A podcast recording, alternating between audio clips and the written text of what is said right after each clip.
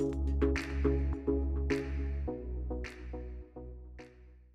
incorporation. Oui. OK, directement l'immeuble. Donc, les actions de l'incorporation, est-ce qu'on doit payer les droits de mutation? Que ce soit un multilogement ou une bâtisse commerciale. Donc, je reprends ta question là, pour que je comprenne bien. L'immeuble est d'une compagnie. Exactement. Au lieu d'acheter l'immeuble, tu achètes les actions. Question, est-ce qu'on a à payer droit de mutation ou pas? On achète, au lieu d'acheter l'actif, on achète à travers les actions. La réponse, je te dirais que le principe, c'est qu'on n'a pas à payer de droit de mutation. Pourquoi? Parce qu'on ne transige pas l'immeuble. Mais il y a des exceptions à ça.